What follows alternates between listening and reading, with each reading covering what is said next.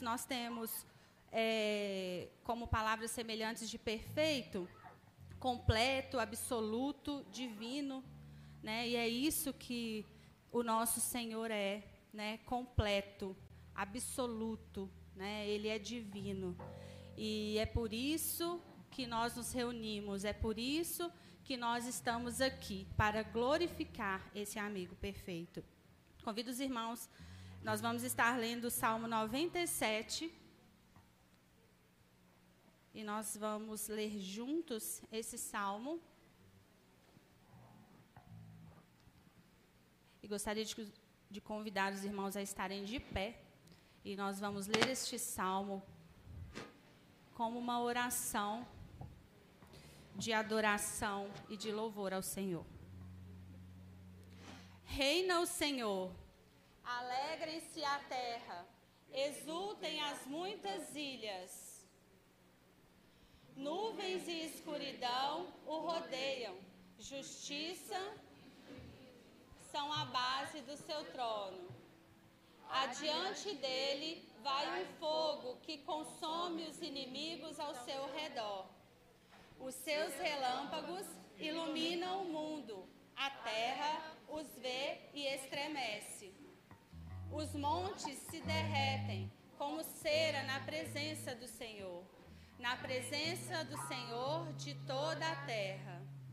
Os céus anunciam a sua justiça e todos os povos veem a sua glória envergonhados todos os que adoram imagens de escultura, os que se gloriam de ídolos. Todos os deuses prostrem-se diante dele. Sião ouve e se alegra, as filhas de Judá exultam, por causa da tua justiça, ó Senhor. Pois tu, Senhor, és o Altíssimo sobre toda a terra Tu estás muito acima de todos os deuses. Vocês que amam o Senhor, odeiem o mal. Ele protege a vida dos seus santos e os livra das mãos dos ímpios.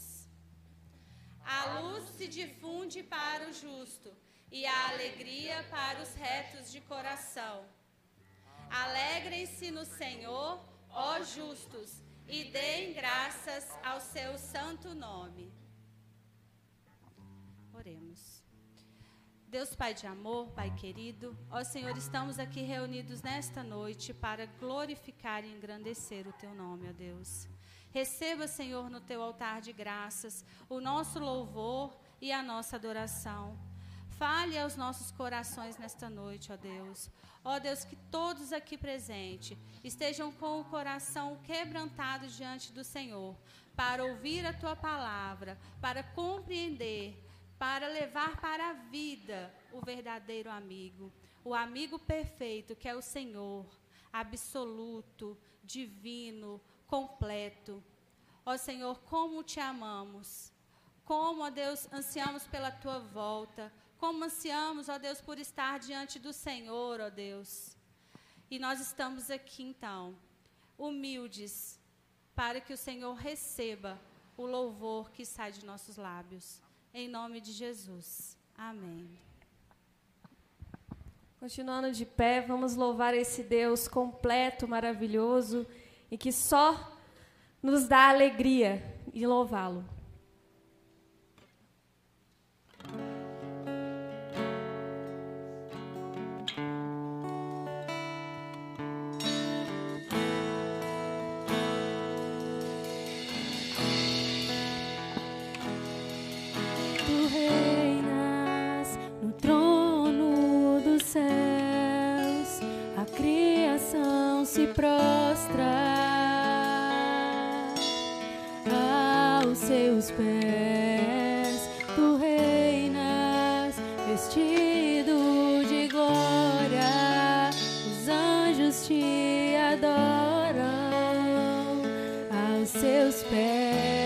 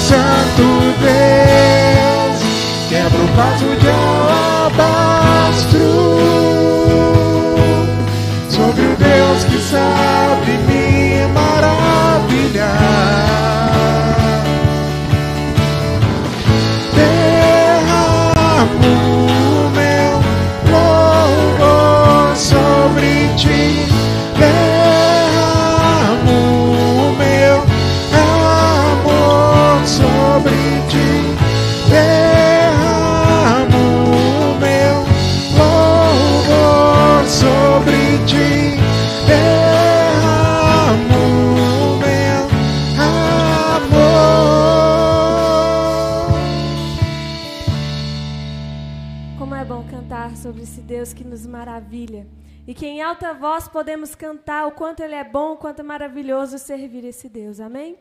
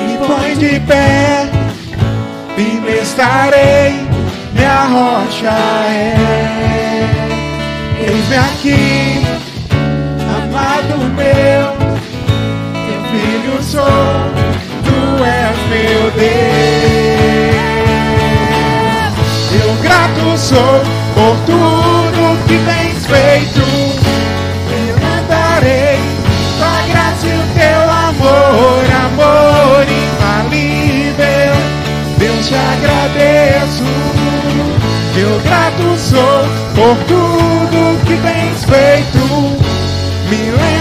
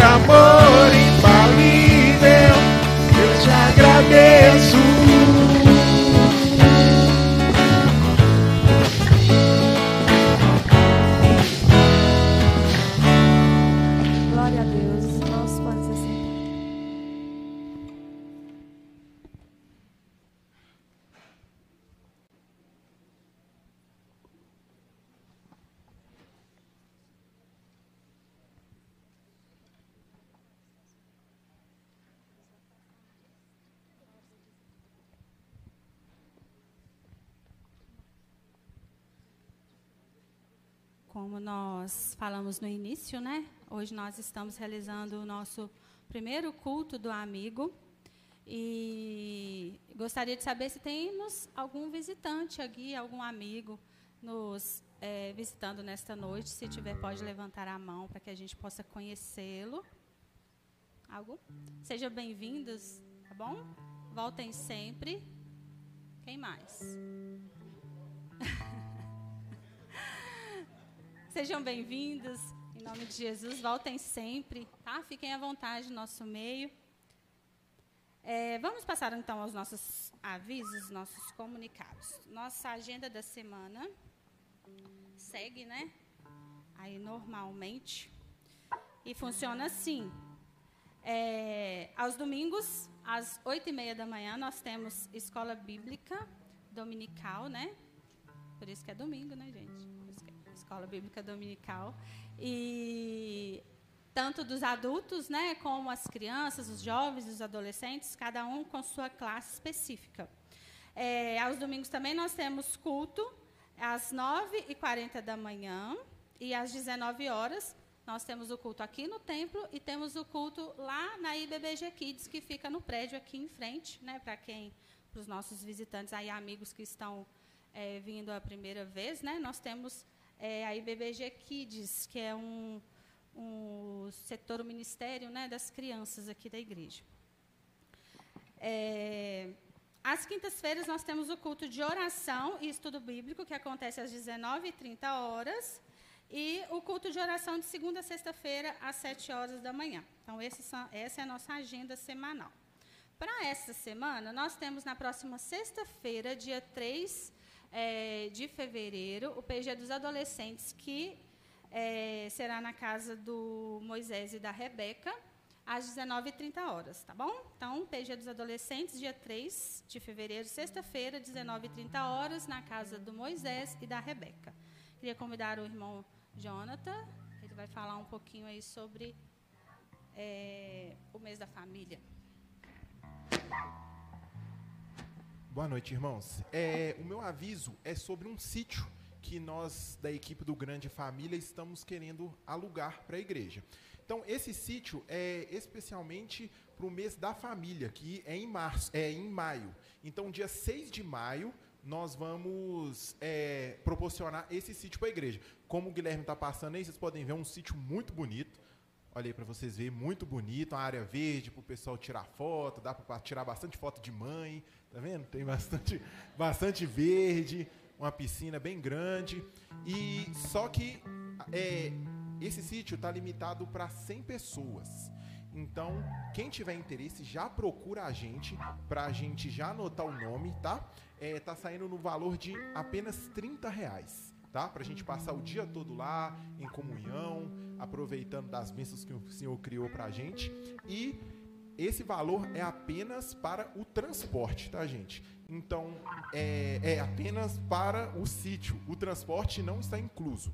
Beleza? Então qualquer coisinha pode me procurar, pode procurar a Stephanie, que nós já estamos anotando. Quem já puder pagar vai ajudar muito, porque a gente vai usar esse dinheiro para dar de entrada para a gente já segurar o sítio. Então vai ajudar muito quem já puder fazer o pagamento, tá bom? Pode falar, Souza.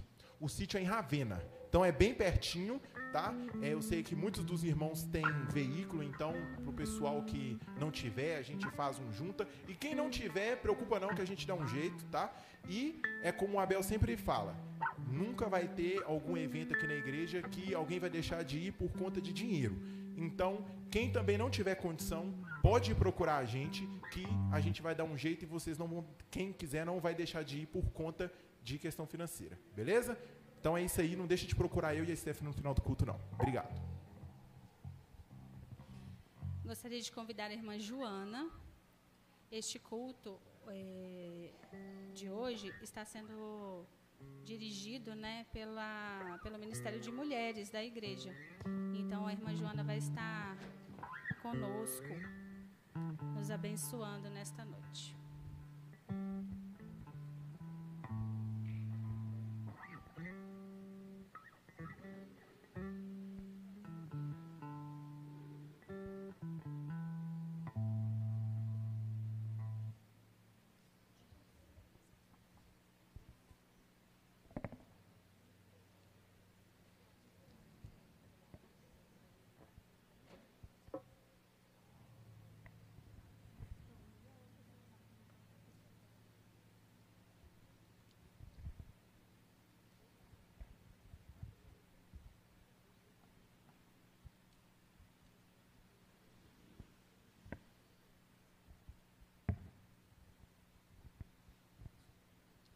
Boa noite, igreja. Que a paz do Senhor seja com todos. Hoje é o dia dos, dos amigos. Que Deus venha abençoar né, aqueles amigos que convidou, que está aqui com a gente. Mesmo que não tiver, a gente vai orando por eles. Né? Um hoje não veio, mas quem sabe na próxima possa vir. Né? E, então, como é do ami- é, dia do amigo, e aí eu tinha que deixar uma palavrinha os amigos, né? Aqui fala assim, ó. Amigo, aqui estou. Quando nas horas de íntimo de- desgosto, o desvalento invadir a alma e as águas floraram nos olhos, busca-me.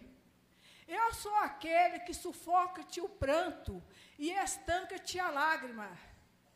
Quando fugares, incompreendido, aqueles que te circundam e virem que em torno há indiferença, acerca-te de mim. Eu sou a luz sobre o cujo os raios aclara a pureza da sua intenção e a nobreza dos teus sentimentos. Quando extinguir o ânimo para arrastar a vicissitude da vida e te achar na iminência de desfalecer, chama-me. Eu sou a força capaz de remover as pedras do caminho e sobrepor-te a diversidade do mundo. E quando clemente te açoitar o ventavais da sorte e, e já não souber onde reclinar a cabeça, corre para junto de mim. Eu sou o refúgio em cujo seio encontrarás guarida para o teu corpo e tranquilidade para o teu espírito. E quando te faltar calma nos momentos maiores de aflições, de maior e, e, e considerar incapaz de conservar serenidade de espírito, invoca-me. Eu sou a paciência que te fez vencer no transo mais doloroso e triunfar nas situações mais difíceis. E quando debateres no paróquio da dor e tiver a alma ulcerado pelos abrolhos, grite por mim. Eu sou o bálsamo que cicatriza a chaga e minora o padecimento.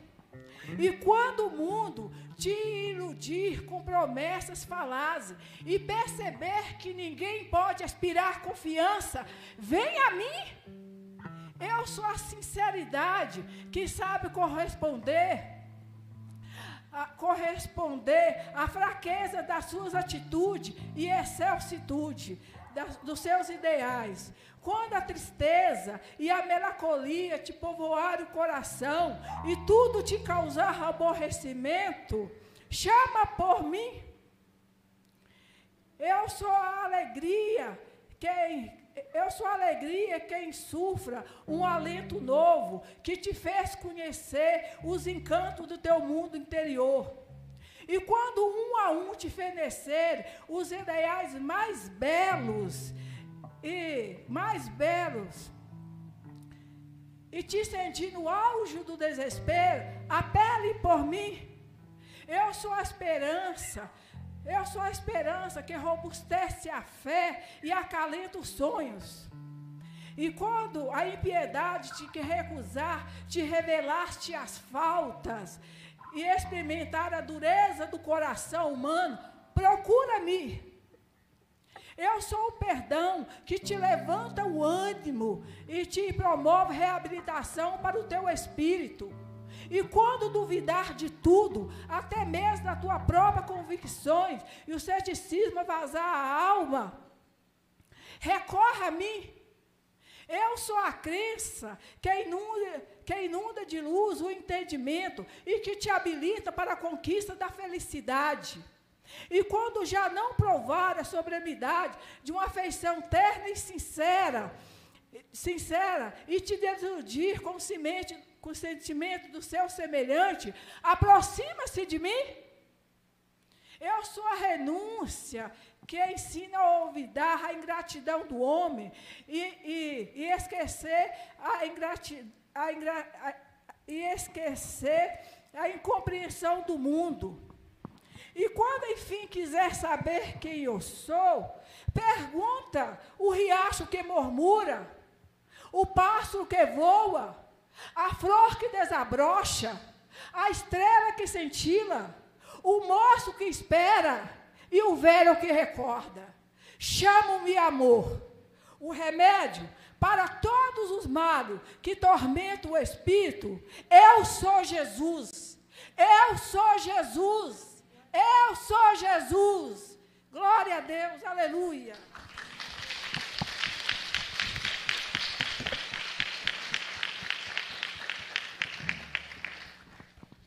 Amém. Nós teremos nosso momento de ofertório. É, nós vamos estar entoando o hino 73, um grande amigo do cantor cristão.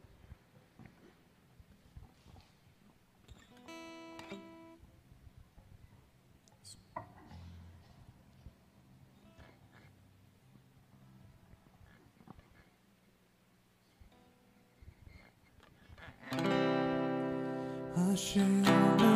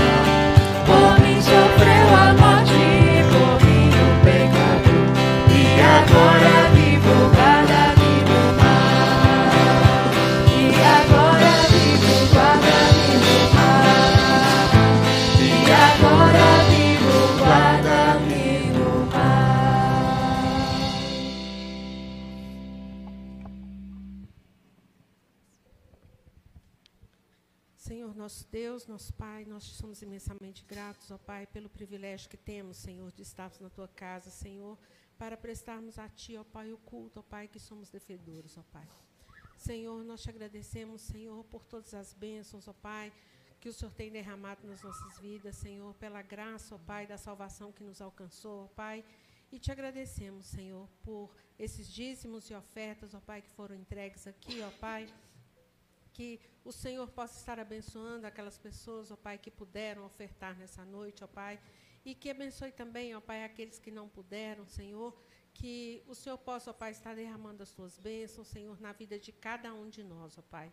E que o Senhor possa, ó Pai, continuar, Senhor, nos dando força, vigor, saúde, ó Pai, para buscarmos, Senhor, o nosso sustento, ó Pai, e também, Senhor, para podermos contribuir para o crescimento do Teu Evangelho, ó Pai, da Tua causa, Senhor. Pai de amor, abençoe o restante do culto, ó Pai, que tudo seja feito para a honra e glória do Teu santo nome. Essa é a nossa oração em nome de Jesus. Amém. Vamos nos colocar de pé, irmãos, vamos continuar adorando, exaltando ao nosso Deus, que nós já cantamos, que em alta voz nós diremos, que a bondade dele não nos abandonará. E isso é uma verdade que nós precisamos de fato cantar com força. A igreja dele precisa cantar com força que nós estamos num culto não de qualquer amigo, mas do melhor amigo que nós poderíamos ter. De um amigo que definitivamente não há momento que ele não nos abandonará, não há momento que nós não podemos falar com ele, não há momento que ele não está nos ouvindo e está cuidando de nós. E nesse momento ele está te ouvindo. E ele quer te ouvir dizer em alta voz que você faz parte da igreja, da família dele. Amém? A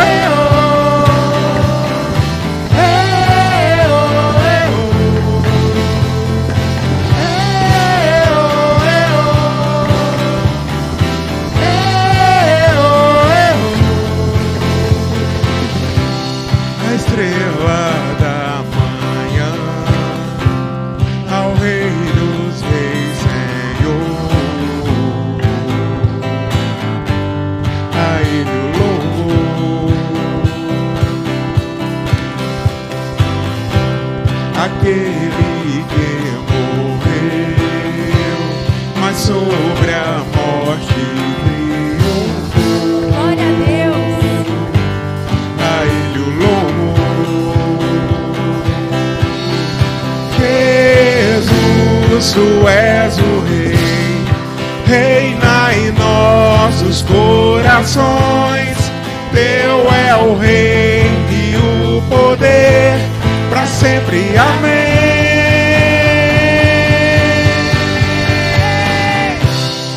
Tua igreja canta a ti, ergue a voz pra declarar. Só povo a proclamar, cantando bem alto, bem alto. Ei, tu és o rei.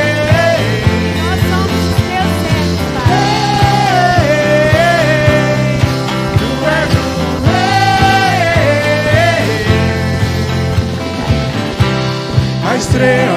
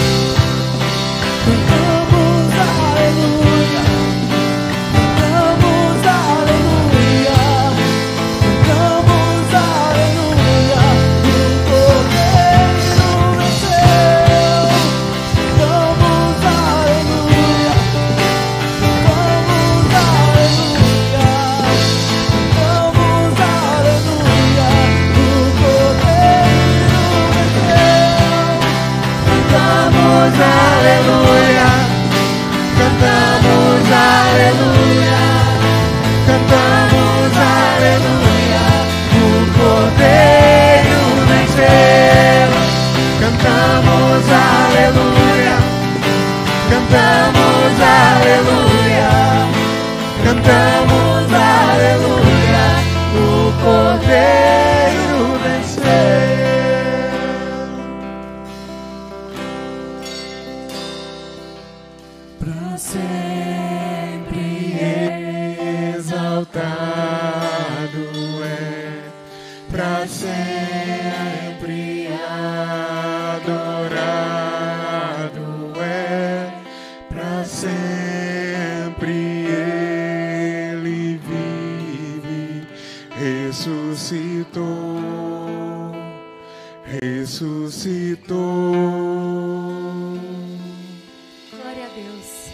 Deus qual nós estamos servindo, nós estamos cantando, nós estamos vivendo de acordo com a vontade dele, que é boa, que é agradável e que é perfeita para todos nós. É a melhor maneira que nós podemos viver, é a vida que realmente vale a pena. É a vida que tem sentido. É ao lado desse Deus vitorioso, desse Deus que de fato nos guia, que ele é o nosso refúgio, ele é o nosso amigo e que nós possamos de fato descansar nisso e ter certeza que Ele está aqui hoje, que nós podemos descansar nele.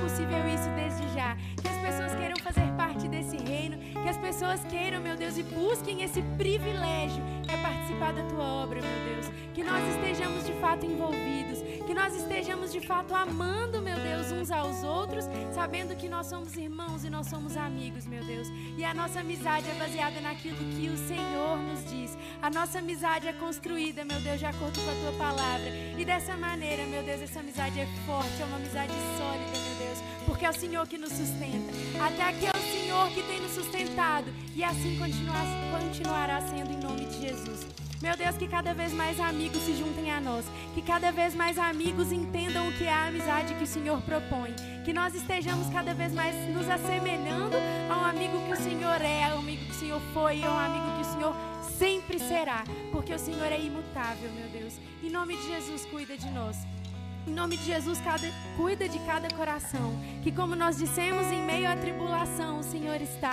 E, meu Deus, em meio à alegria também, o Senhor está. Não há momento que o Senhor não esteja. E que nós possamos nos lembrar disso. Que possamos ter corações piedosos, meu Deus. Corações que se lembrem de Ti todo momento, porque o Senhor se lembra de nós. Em nome de Jesus, nos ensina a ser como o Senhor deseja. Isso é o que eu peço e agradeço. E que saiamos daqui transformados e revigorados, meu Deus, pela tua palavra. Amém, Senhor.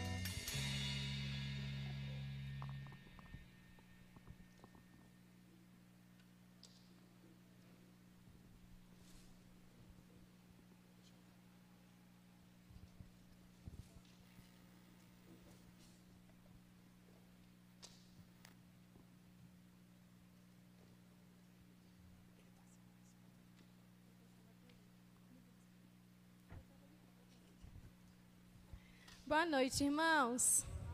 Graça e paz. Como é bom louvar e cultuar o nosso Deus, não é mesmo? Irmãos, como de costume, eu convido os irmãos agora para o momento de oração, aqueles que têm algum motivo de agradecimento, aqueles que têm alguma súplica para deixar diante do Senhor, que venham aqui à frente para que nós possamos juntos orar e depositar isso diante do Senhor. E eu gostaria também de especificar alguns motivos de oração, né? Que essa semana a gente teve aniversariantes aqui na igreja. Nós tivemos a Rosânia, deixa eu ver, ela está ali, Rosânia, que fez aniversário essa semana, o Eustáquio, o Neném, o irmão Neném, e também hoje é o aniversário da irmã Cecília. Então, que nós possamos orar pela vida desses irmãos que completaram mais um ano de vida, tá bom? Para essa oração, eu convido a Val, que nos conduza. Oremos, irmãos. Pai amado, nós agradecemos ao Senhor por estarmos aqui mais uma vez. Te agradecemos, ó Deus, por esse momento em que louvamos o teu nome, ó Deus, em que agradecemos o Senhor, porque o Senhor é digno de ser exaltado, ó Deus, é digno de ser reconhecido como o único Deus verdadeiro, Pai, poderoso e soberano sobre toda a terra. Pai, neste momento nós agradecemos pelas vitórias, ó Deus, na vida dos nossos irmãos, nas nossas vidas por aqueles irmãos que completaram mais um ano de vida. Deus, muito obrigado. Nós sabemos que a misericórdia do Senhor. E clamamos, Deus, para que os próximos aniversários sejam também na presença do Senhor, Pai. Muito obrigado, Deus, pelas vitórias alcançadas, por aqueles irmãos que estiveram pedindo ao Senhor. E o Senhor tem atendido, ó Deus, a cada dia, no teu tempo, as nossas petições. Pai, nesse momento também colocamos no teu altar, Deus, aquilo que vai no nosso coração que tem nos afligido, ó Deus, que tem nos incomodado. Nós colocamos nas mãos do Senhor, crendo, ó Deus, que o Senhor é o único que pode trazer a solução, crendo que o Senhor é o Deus do impossível, que pode fazer tudo aquilo que a mim e aos meus irmãos é impossível. Nós cremos no Senhor, nós cremos no teu poder e pedimos, Deus, que o Senhor esteja com teu Santo Espírito visitando a cada coração, trazendo paz, trazendo calma, ó Deus, confiança no Senhor sabendo, ó Deus, que nós dependemos unicamente do Senhor. Pai querido, abençoe os nossos lares. Se porventura houver algum lar que está passando por lutas, por dificuldades, por brigas, que o Senhor, Deus, traga a tua paz, traga a tua presença, traga obediência, Deus, à tua palavra, para que as obras da carne, ó Deus, não tenham poder sobre a vida dos teus servos.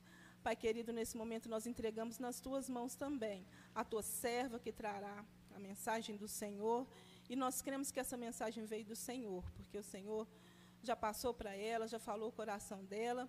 E pedimos, Deus, que o teu Santo Espírito a use de acordo com a tua vontade, que o Senhor faça a tua vontade nas nossas vidas nessa noite. Prepara os nossos corações, Deus, para continuar ouvindo a tua voz e também estarmos rendidos a ti a cada dia. Em nome de Jesus. Amém. Amém, meus irmãos. Vamos nos assentar, né?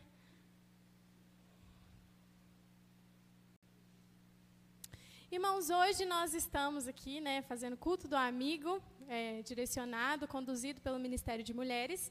E para isso, para o culto do amigo, é, nós vamos ouvir um pouco de uma personagem cujo significado do nome dela é amiga. E não é assim puxando sardinha, mas é de Ruth que nós falaremos hoje. Então, eu peço os irmãos que abram a Bíblia em Ruth 1. E nós faremos a leitura do capítulo 1 toda e de três versículos do capítulo 2. Abram a Bíblia, viu, irmãos? Porque não vai ser projetado e porque o povo de Deus confere a palavra de Deus. Então, abra a Bíblia para acompanhar junto comigo. Irmãos, a história de Ruth é uma história muito conhecida no nosso meio, né? Quem conhecia a história de Ruth? Ou pelo menos alguma coisa da história de Ruth? Aí, muita gente conhece a história de Ruth. É uma história muito conhecida.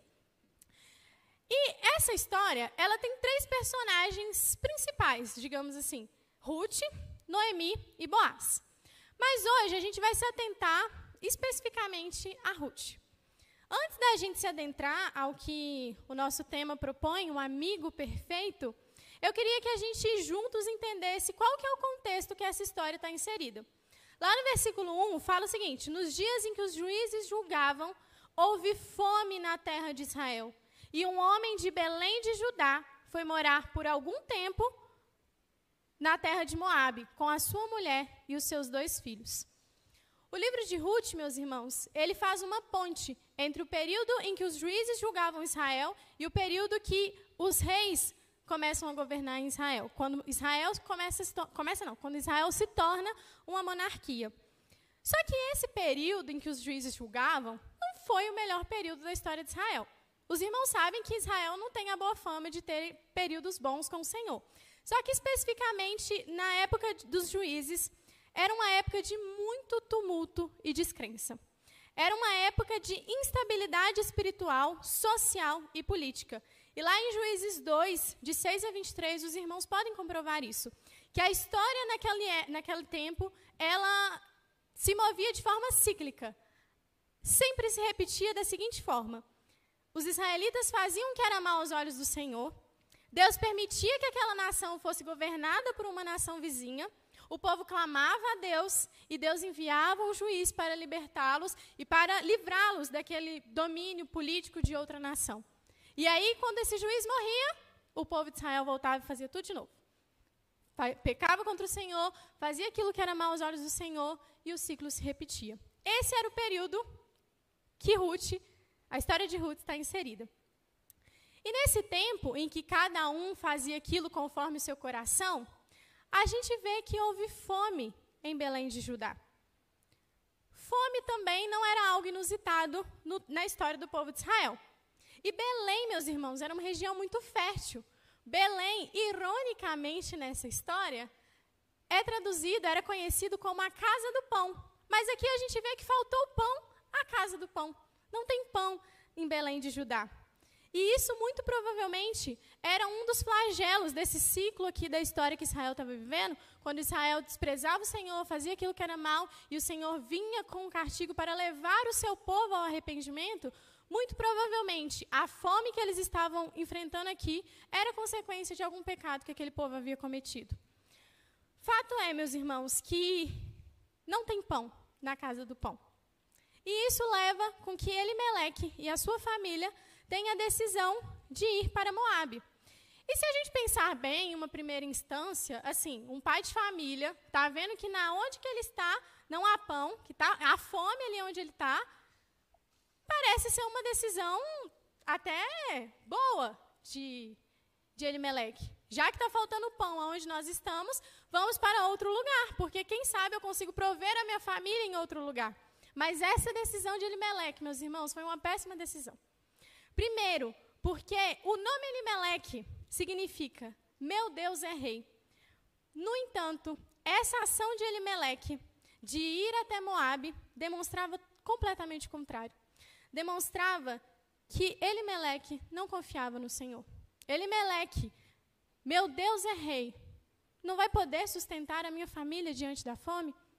A ação de Elimeleque nos demonstra isso. Uma falta de confiança no Senhor. E também um desprezo da aliança. Porque o Senhor havia prometido aquela terra àquele povo. E quando Elimeleque decide sair daquela terra e ir em direção a Moabe, ele está desprezando a terra que o Senhor prometeu ao seu povo. A terra que emana leite e mel. Eles abandonaram a terra prometida, deixando a porção de terra que o próprio Deus preparou para aquele povo. E além disso, meus irmãos, Moabe era, os moabitas, melhor dizendo, era um, um povo que tinha tido muitos problemas com Israel. É, no, alguns irmãos né, estão participando do grupo de, de devocionais e nós estamos lendo Gênesis. E eu não sei se os irmãos prestaram atenção quando passaram por essa leitura, mas lá em Gênesis 19, a gente vê a origem desse povo moabita. Lá com Ló, vocês lembram de Ló, sobrinho de Abraão, Abraão dos patriarcas? Quando lá no passado Ló é salvo pelo Senhor da destruição de Sodoma e Gomorra, o Senhor fala para ele ir e não olhar para trás. Mas a mulher dele acaba olhando para trás, virando uma estátua de sal. As crianças conhecem muito bem a história também, por causa da música. É, e aí, quando Ló ele foge lá da destruição de Sodoma e Gomorra, ele se abriga numa caverna, a sua filha mais velha tem uma ideia. Para conservar, para preservar a descendência de seu pai, ela tem uma ideia e compartilha com a sua irmã de se deitar com seu pai e de poder ter um filho gerado por ele para poder preservar a descendência. E aí a filha mais velha se relaciona com seu pai e de lá nasce Moabe. E daí a origem dos moabitas. Essa era a terra que Elimeleque estava indo em direção. Além disso, meus irmãos, é, quando Israel, lá no Egito, estavam passando pelo, pela travessia lá, depois do, de serem libertos lá da escravidão no Egito, estavam indo em direção à terra de Canaã. O rei de Moabe, ele contrata Balaão para amaldiçoar o povo de Israel. Só que Balaão vai lá e abençoa aquele povo. Além disso, lá em Juízes 3, de 12 a 14, diz o seguinte: Deixaram o Senhor, Deus de seus pais, que os havia tirado da terra do Egito. Pera, irmãos, deixa eu conferir. É o 3.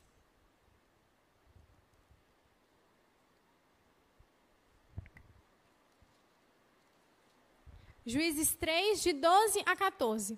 Os filhos de Israel tornaram a fazer o que era mal aos olhos do Senhor. Por isso o Senhor deu poder a Eglon, rei dos Moabitas, contra Israel, porque fizeram o que era mal aos olhos do Senhor. Eglon se juntou aos, seus, aos filhos de Amon e aos Amalequitas, foi e derrotou Israel, e eles se apoderaram da cidade das palmeiras. E os filhos de Israel serviram Eglon, rei dos Moabitas, durante 18 anos. Então já deu para perceber que a decisão de ir para Moabe foi uma péssima decisão.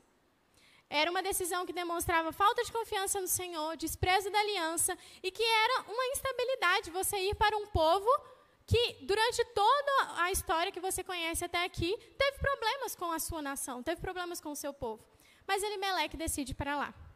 E aí a gente vê, logo no, no começo do capítulo 1, as consequências dessa decisão de Elimelec. O que, que acontece? Elimelec morre. Noemi fica sozinha.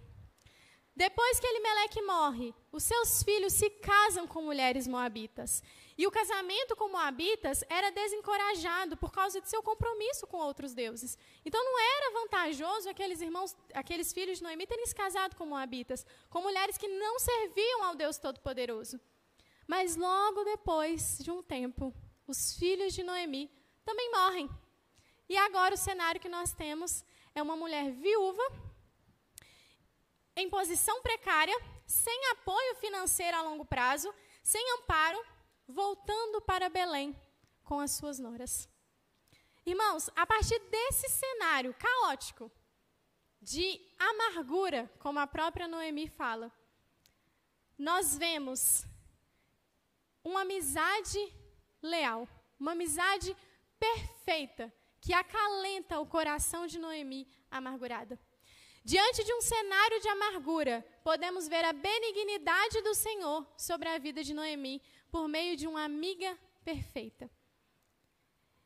Ainda em Moabe, quando Noemi estava lá com a sua nora, com Ruth e Orfa, ela ouviu que o Senhor havia se lembrado do seu povo e resolve voltar para Belém. Enquanto ela caminhava, ela diz para suas noras, aqui a partir do versículo 8: Vão, vai cada uma, volte à casa de sua mãe. Que o Senhor abençoe vocês, que o Senhor seja bondoso com vocês, da mesma forma que vocês foram com os, os meus filhos, os seus maridos e comigo. Mas vão, vão viver a vida de vocês. Só que, num primeiro instante, aquelas moças elas choram, e aqui a Bíblia enfatiza, né? Choram alto, elas começam a chorar alto. Não, nós iremos com a senhora para junto do seu povo. Mas Noemi disse: Não, voltem, minhas filhas. E aqui a gente começa a ver como que estava o coração de Noemi. A gente entendeu tudo que estava acontecendo, que houve fome em Israel, ela e a sua família vão para Moabe, ela perde o seu marido, perde os seus filhos e agora ela volta a Belém, porque o Senhor havia se lembrado daquele povo. O Senhor, naquele ciclo do período de juízes, né, estava na parte que o Senhor derramava sua misericórdia e ouvia o clamor do povo. Mas aqui a gente começa a entender melhor como que estava o coração de Noemi com tudo isso que havia acontecido. Ela fala para suas noras: Voltem, minhas filhas, vão embora, porque sou velha demais para ter marido, e ainda que eu dissesse, tenho esperança, será que vocês esperariam tanto tempo assim para se casar? Voltem, a minha amargura é maior do que a de vocês. Noemi se sente amargurada, angustiada. Mas aí, no versículo 14, a gente vê uma atitude que acalenta o coração, que era o próprio Deus cuidando do coração de Noemi. por meio da vida de Ruth. Nós destacaremos, meus irmãos, quatro atitudes demonstradas por Ruth de um amigo perfeito. Ou melhor, vou ler igual está ali, né? Destacaremos quatro atitudes de um amigo perfeito demonstradas por Ruth. E a primeira atitude é que o amigo perfeito demonstra fidelidade. No versículo 14 e 15 diz o seguinte: Então de novo choraram em alta voz. Orfa, com um beijo, se despediu de sua sogra. Porém, Ruth se apegou a ela. Então Noemi disse: Veja, a sua cunhada voltou para o seu povo e para os seus deuses. Vá você também com ela. Meus irmãos, quando a Bíblia fala, eu não sei se tem alguma versão diferente, mas aqui na minha tem a palavra apegou, Ruth se apegou a Noemi, versículo 14. Esse termo apegou, no hebraico, ele significa dabak. E o termo dabak significa grudar-se-a, colar, permanecer junto, unir-se, manter-se próximo, juntar-se com alguém, permanecer com. Então, o que Ruth estava fazendo aqui nesse momento não era simplesmente vou continuar aqui com você porque é confortável para mim. Ela estava dizendo que ela iria permanecer com Noemi. Esse verbo da ele também é usado lá em Gênesis 2, 24, quando o Senhor dá instrução ao homem para sair da casa de sua mãe. É, Gênesis 2, 24, vou ler na íntegra, né? Por isso o homem deixa pai e mãe e se une à sua mulher, tornando-se os dois uma só carne. Esse mesmo verbo que Ruth utilizou é o que o Senhor utiliza quando fala que o homem deve deixar o pai e a mãe e voltar-se à sua mulher, e juntar-se à sua mulher. Só que isso é um pouco estranho, né, irmãos? É, uma nora fazer esse tipo de declaração para sua para sua sogra. E aí Emílio Garófalo, no livro As Boas Novas em Ruth, ele nos convida a pensar se é realmente lícito Ruth fazer esse tipo de promessa. Uma promessa que, que o Senhor depois usa esse, antes usa esse termo para falar de marido e mulher, e agora Ruth falando isso com a sua sogra. Só que Garófalo fala que os votos são parte legítima da vida cristã. E que em certas ocasiões solenes é correto que diante de Deus a gente faça certas promessas, é, certas promessas em pacto e sem reserva de coração. Então, o que Ruth estava fazendo aqui era totalmente lícito. Ela estava falando com Noemi: Eu vou continuar com você. E eu estava até conversando com a Val, a gente estava pensando em. Foi uma conversa breve, a gente estava pensando em um versículo sobre amizade. E toda vez quando a gente pensa em amizade, eu não sei vocês, mas eu sempre lembro de Provérbios 17 e 17. Em todo tempo se ama um amigo, mas na, na hora da angústia ou na hora da adversidade se faz um irmão. Eu sempre lembro desse versículo. E como ele é aplicável a Ruth? Ruth, ainda mais presente, ela se apegou, ela se tornou uma só com a sua sogra. A angústia de Noemi não era só de Noemi, agora era de Ruth também. Fidelidade, meus irmãos, é se manter constante e manter a sua palavra, mesmo diante da adversidade. E é exatamente isso que Ruth faz. Enquanto órfã, e não que cabe a nós julgar o porquê Orfa fez isso. Pode ser que Orfa já tinha visto que Ruth iria permanecer, por isso ela vai embora. Mas enquanto Orfa decide ir embora, Ruth permanece. Ela se apega e permanece.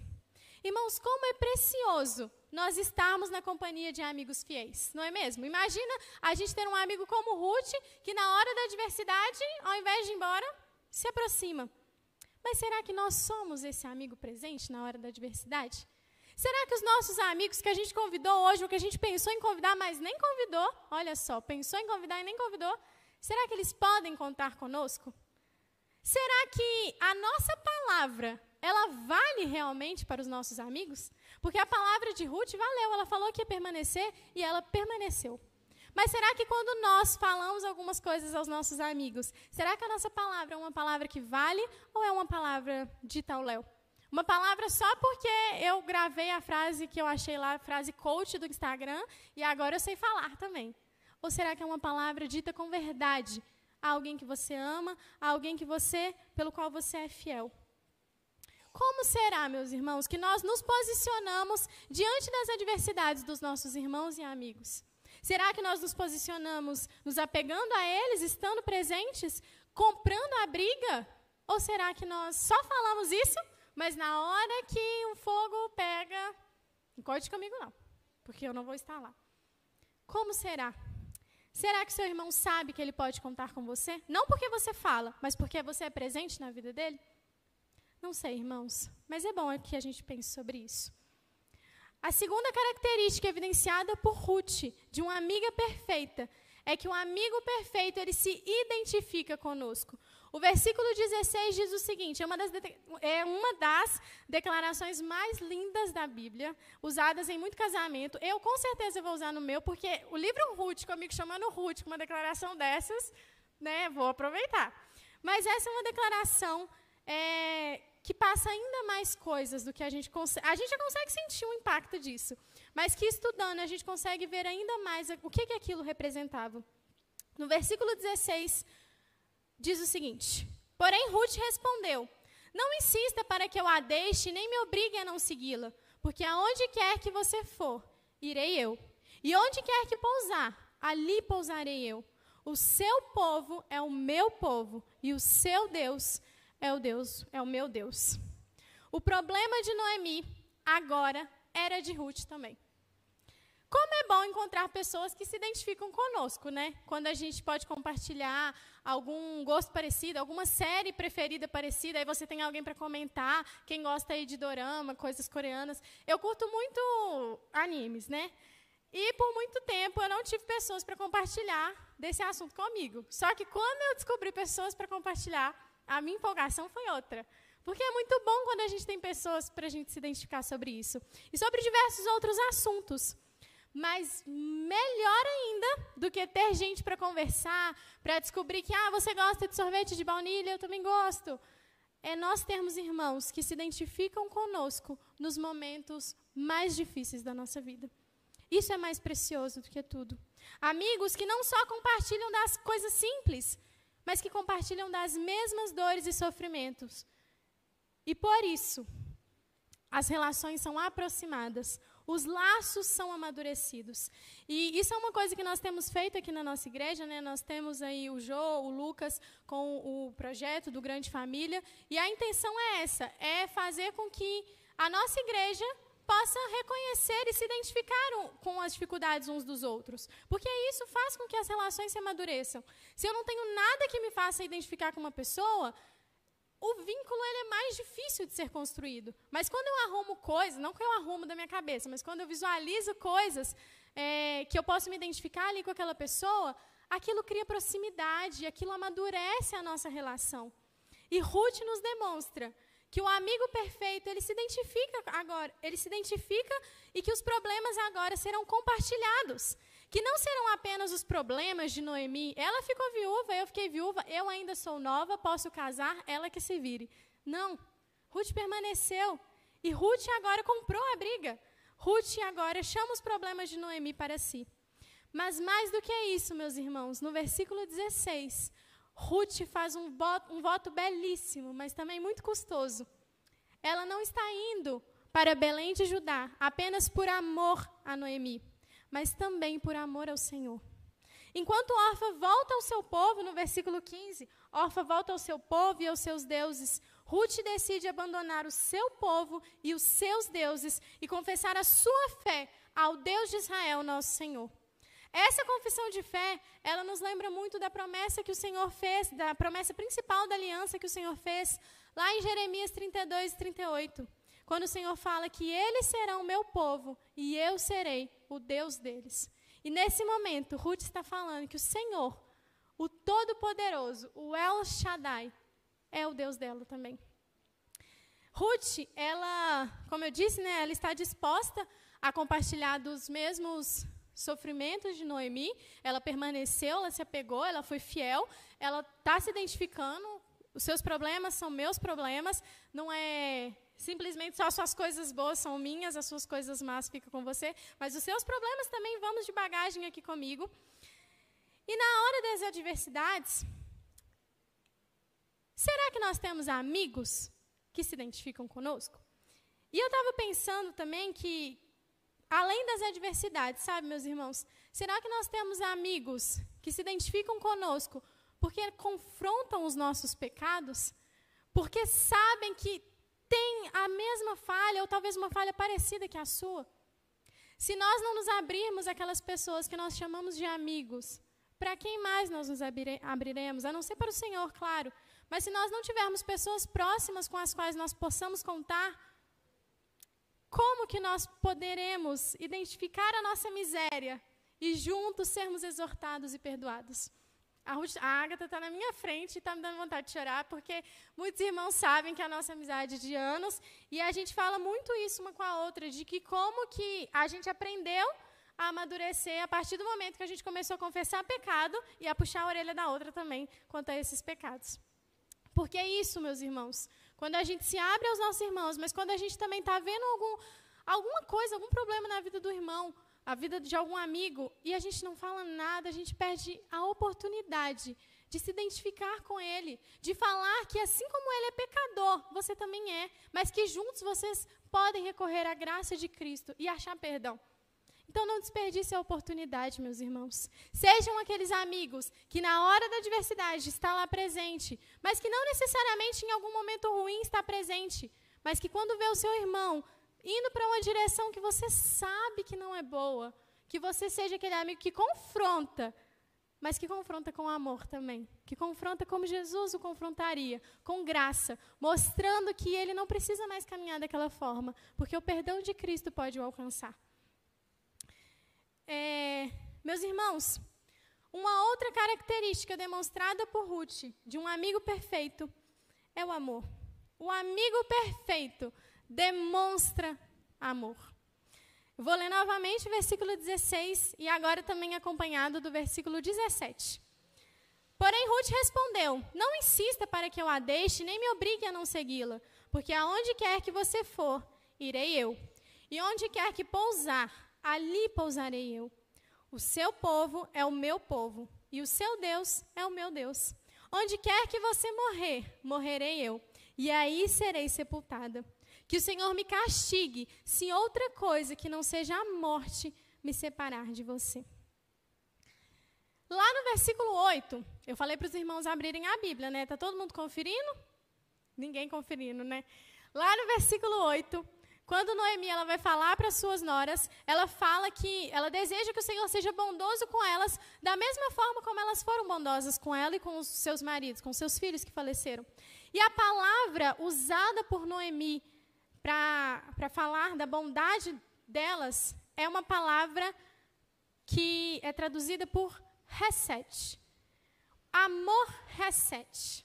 O amor reset é um amor leal, é um amor sacrificial, é um amor de escolha. Resede é a característica do próprio Deus, expressa principalmente na sua lealdade à sua aliança conosco. Noemi, ela diz que era esse o amor que elas tinham para com ela, que aquelas noras, Orfa e Ruth, tinham para com ela. E ela abençoa a vida delas, mas Orfa, Orfa volta. Orfa volta para o seu povo, para sua família, para os seus deuses, e Ruth permanece. Porque quando Ruth permanece, ela reafirma o resede. Ela reafirma a aliança. Resede não é um amor de sacrifício, escolha. É um amor que nunca abandona, é um amor que nunca quebra a promessa feita. E é esse amor que Ruth está demonstrando por Noemi. Uma mulher amargurada, mas que tem experimentado a benignidade do Senhor por meio de uma amiga fiel, por meio de uma amiga que se identificou com ela e por meio de uma amiga que agora tem demonstrado um amor resete por ela. É, Emílio Garófalo, parafraseando Paul Miller, ele fala o seguinte ao falar do amor resete. Algumas vezes, resede é traduzida como amor constante. Ele combina com sacrifício. Resede é amor unidirecional, amor sem estratégia de fuga. Quando ama com amor resede, você se prende ao objeto do seu amor, não importa como ele responda. Se tem uma discussão com seu cônjuge em que você é ofendido ou não foi ouvido, você se recusa a retaliar por meio do silêncio ou pela retenção do seu afeto. Sua resposta a outra pessoa é inteiramente independente de como aquela pessoa o tratou. Resede é um amor obstinado. E aí a gente vê isso ainda mais quando Depois que Ruth faz essa declaração belíssima para Noemi, Noemi volta a Belém e, meus irmãos, eu ficaria muito chateada se fosse Ruth. Mas eu sei que o Senhor trata de corações como o meu. Quando elas voltam para lá, elas chegam na cidade e as mulheres da cidade ficam: Nossa, essa não é Noemi? E Noemi responde: Não me chame de Noemi, mas de Mara, porque o Todo-Poderoso me deu muita amargura. Quando saí daqui, eu era plena, mas o Senhor me fez voltar vazia. Por que então querem me chamar de Noemi? Se o Senhor deu testemunho contra mim e o Todo-Poderoso me afligiu? Imagina Ruth voltando com Noemi, ouvindo que ela voltou vazia. Ruth do lado dela, ela falando, voltei vazia. Poxa, não sou nada, não sou ninguém. Porque o coração de Noemi estava amargurado. E mesmo sem nenhum reconhecimento, sem nenhum agradecimento, Ruth permanece. Porque essa é uma característica do amor resete. Ele, ele permanece, mesmo sem necessariamente ser reconhecido por isso. Meus irmãos, Noemi, ela não estava voltando vazio. Mas a amargura do coração dela impediu o que ela tinha ali do seu lado. Impediu ela de ver o que ela tinha ali do seu lado. E a amargura, muitas vezes, nos impede de ver o que Deus tem feito por nós. Quantas vezes a nossa amargura nos impede de enxergar a bondade do Senhor derramada sobre a nossa vida? Quantas vezes a gente insiste em se apegar à nossa melancolia e acreditar que não há nada de bom quando o Senhor, dia após dia, tem derramado a sua misericórdia e a sua graça sobre a nossa vida? Quantas vezes preferimos nos aprofundar em nossos sofrimentos a olhar para as pessoas que Deus tem nos dado para tornar o fardo mais leve? E eu queria que você fizesse uma pequena reflexão para se lembrar de alguma pessoa que Deus tem te dado e que tem tornado o seu fardo mais leve. Que tem tirado um pouco dessa amargura, desse sofrimento que você insiste em ficar lá nele, meditando sobre ele. E o Senhor está mostrando: não, minha filha, olha por essa ótica aqui, essa daqui está muito ruim mesmo. Vai embora, manda embora. Pensa como eu estou mostrando aqui para você. Pense aí, meu irmão, porque eu sei que você tem, porque o nosso Deus é bom, porque Ele não nos desistiu de nós, mesmo nós sendo infiéis, pecadores. Então pensa, em quem o Senhor tem dado a você para tornar a sua vida um pouco mais leve e te tirar dessa amargura, desse sofrimento todo. Lá em Hebreus 12, 15, diz o seguinte: Cuidem para que ninguém fique afastado da graça de Deus e que nenhuma raiz de amargura brotando cause perturbação e por meio dela muitos sejam contaminados. Então, cuidado com a amargura do coração, porque ela contamina. Ao invés de ser esse amigo amargurado, experimente ser aquele amigo que vê por uma ótica um pouquinho mais positiva, porque o Senhor tem sido bom para com você, meu irmão. E será que nós também somos esse amigo que demonstra a bondade do Senhor sobre a vida dos nossos amigos? Aquele amigo que fala: Não, minha filha, volta aí, rebomina a fita. O Senhor tem sido bom. Manda embora sua amargura, sua amargura. Nós vamos caminhar juntas. Vamos ser aqui, ó, Friends, lado a lado. Vamos orar para que Deus quebre isso no seu coração. Irmãos, por fim, a quarta característica que nós vemos demonstrada por meio de Ruth é que o amigo perfeito, ele se sacrifica. No final do capítulo 1, a gente vê que a Bíblia enfatiza que Noemi não voltou sozinha. Lá no versículo 22, fala o seguinte: foi assim que Noemi voltou da terra de Moabe, com Ruth, sua nora, a Moabita, e chegaram a Belém no começo da colheita da cevada. Irmãos, apesar de Ruth, apesar, perdão, de Noemi enfatizar que ela estava sozinha, o versículo nos fala que ela não só tinha uma amiga ao lado, uma amiga com todas essas características, mas que ela chegou, ela voltou a Belém no começo da colheita da cevada, em uma época de abundância, uma época de fertilidade. A casa do pão, que antes havia faltado pão, agora voltou a ter, agora voltou a ter pão. É, só que quando Ruth ela chega lá e, e se instala lá em Belém, ela não poderia simplesmente se instalar, voltou, a situação delas era triste e ficar lá se lamentando. Ruth, ela tomou a iniciativa. Ela pergunta a Noemi, pede permissão a Noemi para ir até o campo, no começo do versículo 2 que nós lemos, para catar espigas, para apanhar espigas. É, para apanhar espigas atrás daquele que a permitisse fazer isso. E adiante na leitura nós vemos que Ruth casualmente entra na, no campo, no pedaço de terra que era de Boaz. O resto da história nós sabemos, nós não enfocaremos nisso agora aqui nesse momento, que no fim a gente sabe que era a mão do Senhor guiando toda aquela história, que não foi casualidade quando a gente tem um Deus que controla tudo, e no final nós sabemos que Ruth é resgatada por Boaz. É, mas aqui nesse momento, Ruth, que ainda não sabia disso, ela vai atrás de um sustento para ela e para Noemi. E, e, o trabalho da colheita ele era um trabalho árduo. Enquanto os homens faziam aquele trabalho que era mais duro, né, de agachar, de é, cortar os feixes, as mulheres elas iam seguindo atrás, iam juntando e atando os feixes.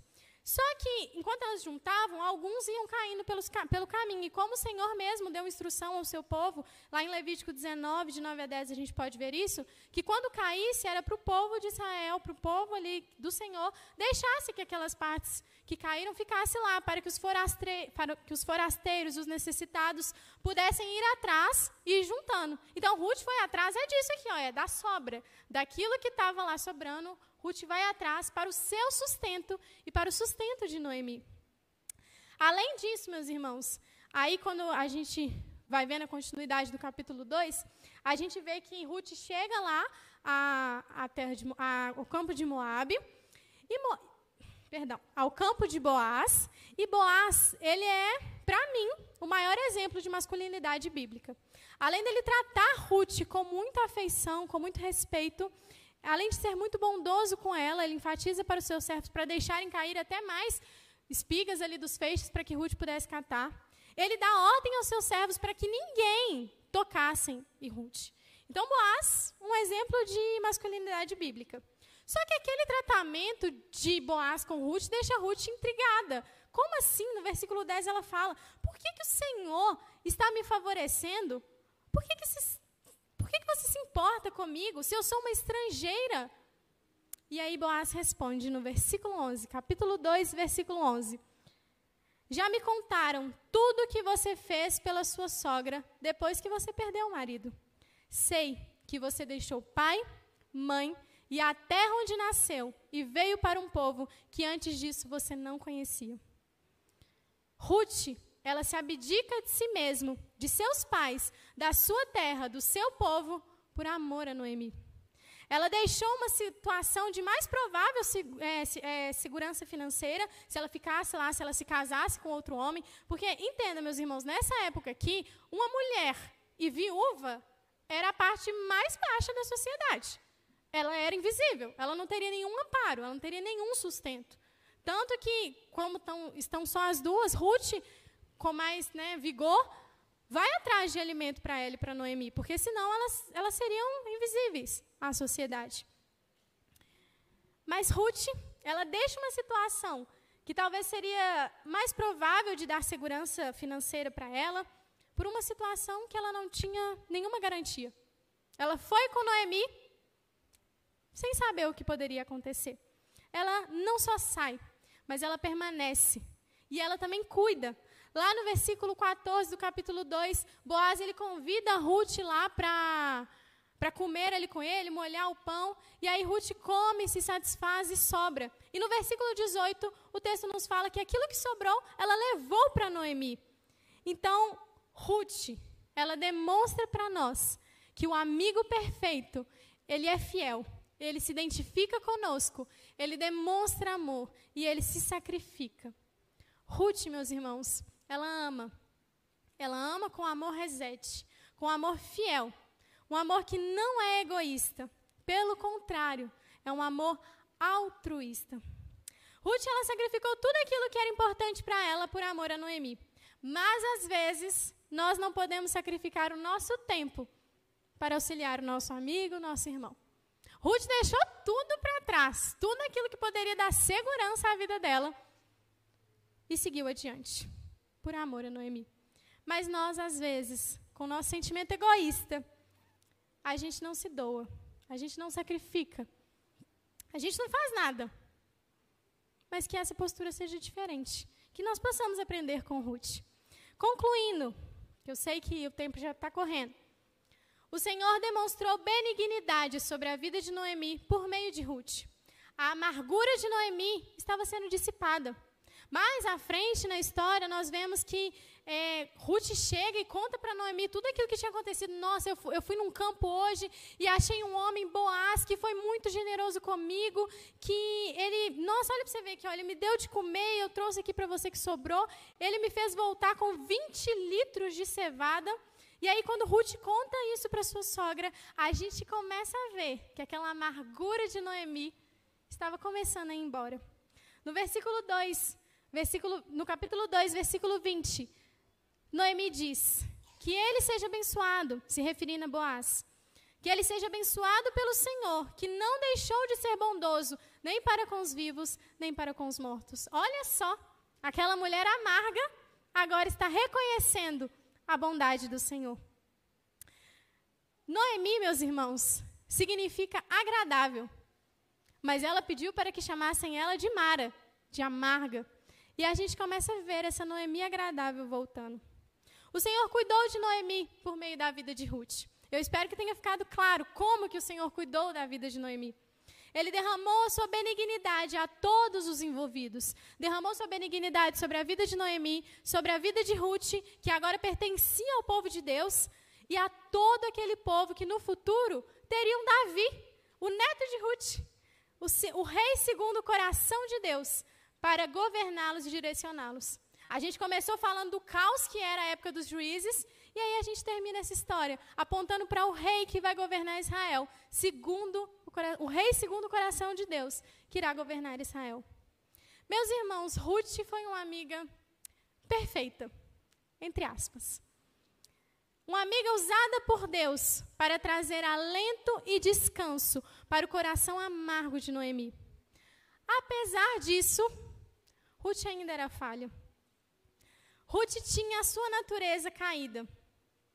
Mas existe alguém muito melhor que Ruth. Alguém mais perfeito que Ruth. Um amigo que não há nenhum erro. E esse amigo nós cantamos, nós lemos, nós introduzimos e nós falamos domingo após domingo. Esse amigo é Jesus. A história de Noemi, descrita no livro de Ruth, começa com a ausência do pão de Belém.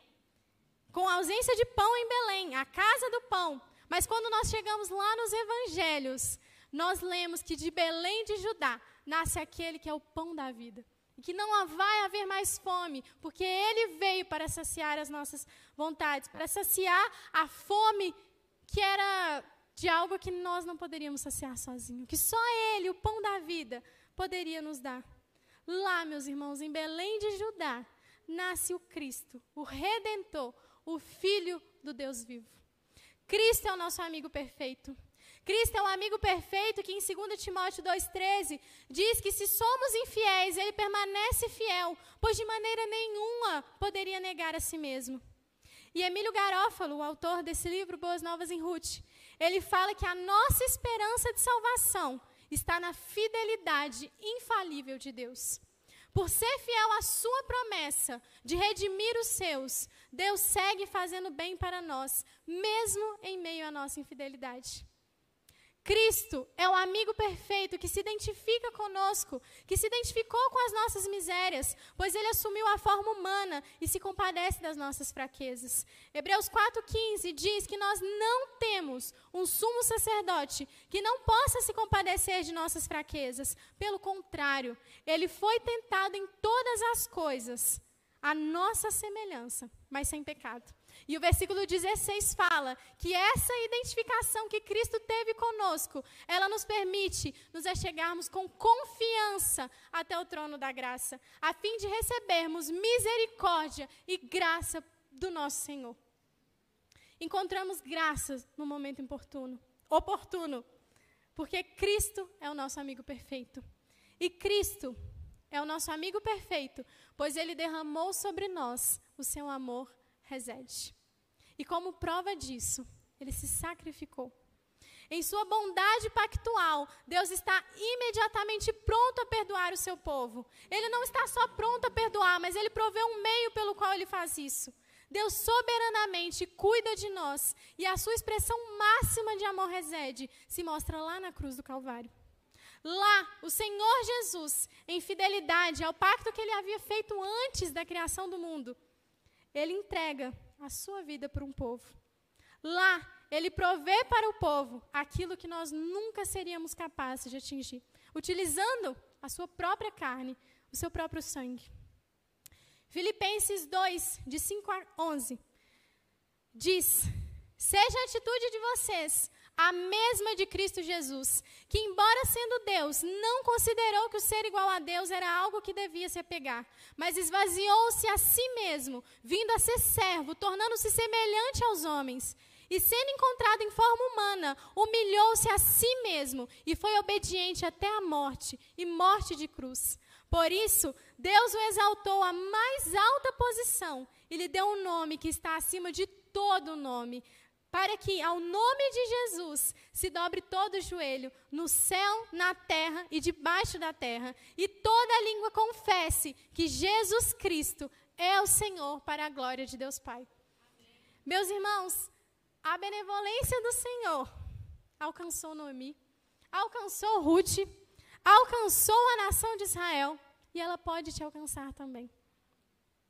Se você reconhece que Cristo é o nosso amigo perfeito, que Ele é fiel, que Ele se identifica conosco, que Ele nos ama com amor de sacrifício, glorifique a Ele por isso. Glorifique, peça para que seu coração seja inundado de alegria, de descanso, pois ao seu lado está aquele que é perfeito, que é o amigo mais leal, mais fiel que nós poderíamos querer. Se você hoje, meu amigo convidado, não, ainda, não tem ainda esse amigo que vocês viram, que é fiel, que se identifica, que demonstra amor, que se sacrifica, o tempo é hoje. Hoje você pode reconhecer esse Deus. Hoje você pode se achegar confiantemente ao trono da graça e colocar a sua confissão diante do Senhor, se arrepender dos seus pecados e encontrar amor e perdão. Para terminar, meus irmãos, eu gostaria de fazer a leitura de um trecho desse livro que eu fiz referência durante a pregação toda, né? É, que na época que eu li, eu li esse livro, eu acho que em 2019, eu acho. Foi algo que me impactou muito. e eu espero que isso mostre aos irmãos também como que funciona o amor de Cristo. Essa história, a história de Ruth, deve nos lembrar de que Deus cuida individualmente de nós. Não apenas em termos gerais de cuidar de um povo ou de uma igreja, mas cada ovelha de Cristo está protegida em seu cuidado. O Senhor conhece sua solidão, sua fome, sua dor, a sua doença. Ele sabe da amargura. Ele sabe do diagnóstico que você ainda nem imagina. Ele sabe do seu desejo de ter um companheiro, de suas dificuldades com o cônjuge, de seus problemas com seus filhos e até mesmo do desejo de um teste positivo de gravidez que nunca chega. Deus sabe seus caminhos, sabe onde você andou, o que aprontou também. Deus tem orquestrado sua vida e a vida dos que vieram antes. Ele preparou sua árvore genealógica para que você estivesse aqui. Sua história é contada por ele. Começo, meio e fim, cada um sob os seus cuidados. Nesse processo, ele muda nosso coração ele muda a nossa vida. Irmãos, que nós possamos nos. Deixa eu arrumar aqui um jeito, né?